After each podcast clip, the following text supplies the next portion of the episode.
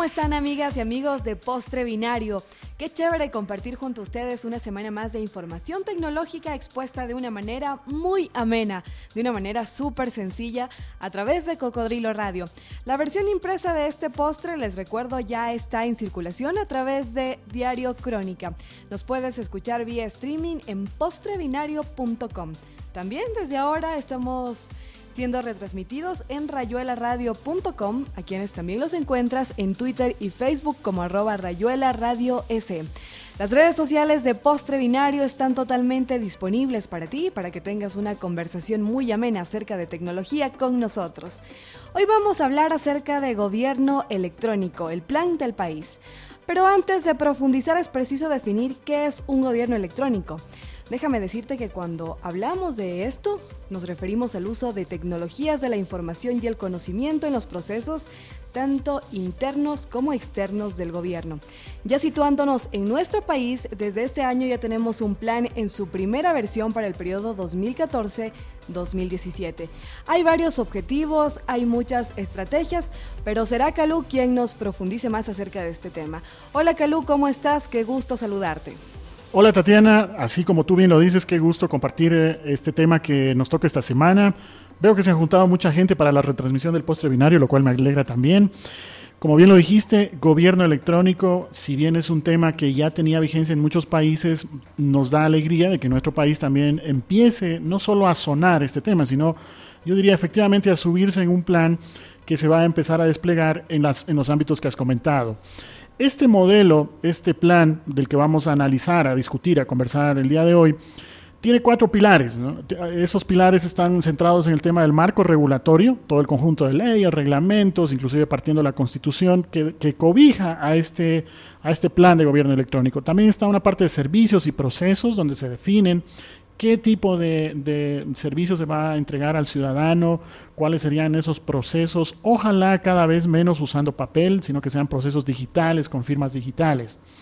También se, sustentará en otro pilar en el ámbito de las tecnologías de la información y comunicación, las famosas TIC. Esto que vamos hablando todas las semanas en Postre Binario.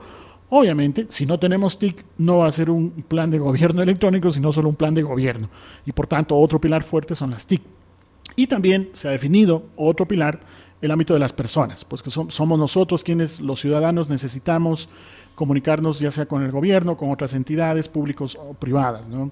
Los objetivos de este plan, que, pretende abarcar en, un periodo de, cuatro a cinco años, son tres. Primero, de que el gobierno sea más cercano. Siempre ha habido por parte del ciudadano una percepción de que el gobierno es más lejano, de que tiene su burocracia. Entonces se va a intentar de que eh, este objetivo se cumpla al tener un gobierno cercano al ciudadano, que también sea abierto, que no, no se necesite una gran cantidad de trabas para conseguir un trámite y además no se base solo en tramitología, sino en otros frentes también que lo vamos a comentar y que también sea un gobierno eficiente y eficaz. Para esto se han definido 11 estrategias. Voy a nombrar brevemente algunas de ellas, por ejemplo, de que haya un acceso centralizado, que no, que no accedamos a servicios o a productos de gobierno electrónico desde diversas fuentes de que también haya un contenido de capacitación, que los ciudadanos y los servidores públicos continuamente se estén formando en estos temas, también que hayan documentos electrónicos, que haya autenticación única, el tema de la firma electrónica cae en este punto, de que sea interoperable, eso significa de que pueda operar con otros entornos, no solo en el ámbito del gobierno, de que haya un mecanismos de participación ciudadana, también mecanismos de evaluación de esa percepción ciudadana que tenemos los habitantes de este país, que se usen esquemas de datos abiertos. De hecho, yo acabo de venir de un evento donde se habla mucho del tema de Open Data o datos abiertos y que esté centrado mucho a la accesibilidad y la usabilidad. ¿Recuerdas, Tatiana? Ya hablamos del tema de usabilidad en un postre binario anterior. Bueno, entonces dentro de este plan hay un conjunto de 105 soluciones que le llaman el parque de las soluciones donde hay portales, algunos de esos ya los conocemos, hemos usado algunos de los servicios, desde ver el tema de impuestos, pasando por el tema de multas en las licencias de conducir. Bueno, estos portales ya están activos, aplicativos, ya sean para servicios móviles o de escritorio, y también algunos de los sistemas de diverso tipo o de diversa índole. ¿no? Este es como el plan general que cuando ya esté subido el podcast a la web, vamos a enlazarlo para que todas las personas que nos están escuchando tengan la oportunidad de leerlo, porque se despliega a través de la Secretaría Nacional de Administración Pública. Calú, algunas, bueno, ya varias entidades del sector público están poniendo eh, muy en práctica esto. ¿Cómo ves? ¿Tú crees que le falta mucha capacitación también al ciudadano? ¿Cómo crees? Sin duda es un tema naciente. Em, el plan se anunció hace muy poco, en este año, en el primer trimestre de este año, y por tanto eh, yo quiero pensar de que es una evolución. De hecho, no solo en nuestro país, sino a nivel mundial. En la ONU habla de que hay niveles de gobierno electrónico. Hay una especie de pirámide que conforme va pasando el tiempo, esta pirámide va creciendo y justamente este plan pretende llegar a la cumbre más alta de esa pirámide. Hablamos de, una base mínima donde hay una, una especie de únicamente publicar contenidos en la web. Ya a partir de ese de ese estatus inicial eh, es el que más o menos nos encontramos ahora, se pretende llegar hasta una pirámide mucho más alta, donde ahí sí tendríamos otro conjunto de servicios para el ciudadano. Por tanto, en, respecto a lo que tú dices, es un tema que poco a poco se irá gestando, si bien hay algunos avances que ya se han tenido, hay también otros retos u otros desafíos donde nuestro gobierno tendría que llegar. Eh, el último pilar de esa, perdón, el último eslabón de esa pirámide es lo que se llama un gobierno totalmente integrado, conectado, con una fuerte relación con los ciudadanos, con otros actores gubernamentales y con también sectores productivos públicos y privados. En este ámbito del gobierno electrónico, mm, Tatiana, queremos invitar ahora para que se una la conversación a Alfred Naranjo. Alfred es integrante de la Asociación de Usuarios Digitales. Alfred es un interesado, y me consta porque ya tenemos una bonita amistad eh, con Alfred, que continuamente él está pendiente de estos temas, está mm, muy interesado en como ciudadano de que eh, este plan de gobierno electrónico se pueda implementar y que, y que las ventajas que se han detallado en este plan puedan ser asumidas por todos los ciudadanos. ¿no? Entonces quería primero darte la bienvenida Alfred, agradecerte por el espacio de tiempo que vamos a poder compartir sobre este tema. Y una vez ya te lanzo la pregunta, ¿cuál sería como tu análisis eh, valorativo de este plan rescatando los puntos fuertes que a tu criterio serían como las principales ventajas? Te escuchamos, Alfred. Hola, Calu, hola Tati. en primer lugar, felicitaciones por la iniciativa de Postre Binario, que sin duda es una manera de acercar más a nosotros, a las personas eh, hacia la tecnología. Ah, respondiendo a tu pregunta, la verdad veo muchísimos puntos ah, favorables en este plan. En cuanto a tu pregunta, me parece que la mayor ventaja que tiene este plan es sin duda el gran apoyo que el mismo presidente Correa le está dando a este tipo de iniciativas. Entonces, el presidente Correa ha mencionado en varias de sus intervenciones la necesidad de acercar el Estado a los ciudadanos. Y evidentemente esta estrategia o este plan de gobierno electrónico responde a esa necesidad que el mismo presidente Correa ha planteado. Otra de las uh, de las partes claves, me parece, de este plan es ah, el hecho de que el, Estado está solicitando que se use la tecnología más adecuada para satisfacer las necesidades. No está centrándose en una tecnología X, sino más bien está incentivando que se use la tecnología que más se adecue a la necesidad ah, que vamos a solucionar. Ok, Alfred, en ese sentido, tú ves de que, mm, como, como siendo esas principales ventajas que acabas de comentar dentro del plan, ¿cuáles serían como aquellos temas pendientes que se quedan en este plan? ¿Cuáles serían como aquellas desventajas o puntos más débiles que puedes encontrar? Ah, sin duda, para mí el número uno en mi mente es el tema del acceso a, a los servicios, ¿no?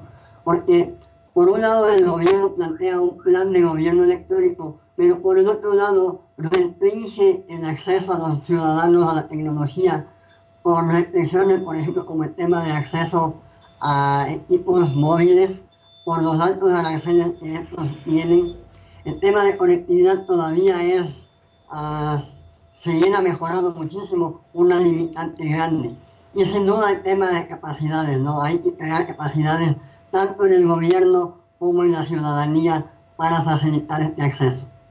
Nos, agencia creativa, nos especializamos en creación, posicionamiento y activación de marcas, diseño web y fotografía publicitaria. Estamos en Twitter como arroba y en Facebook como NosAG Creativa.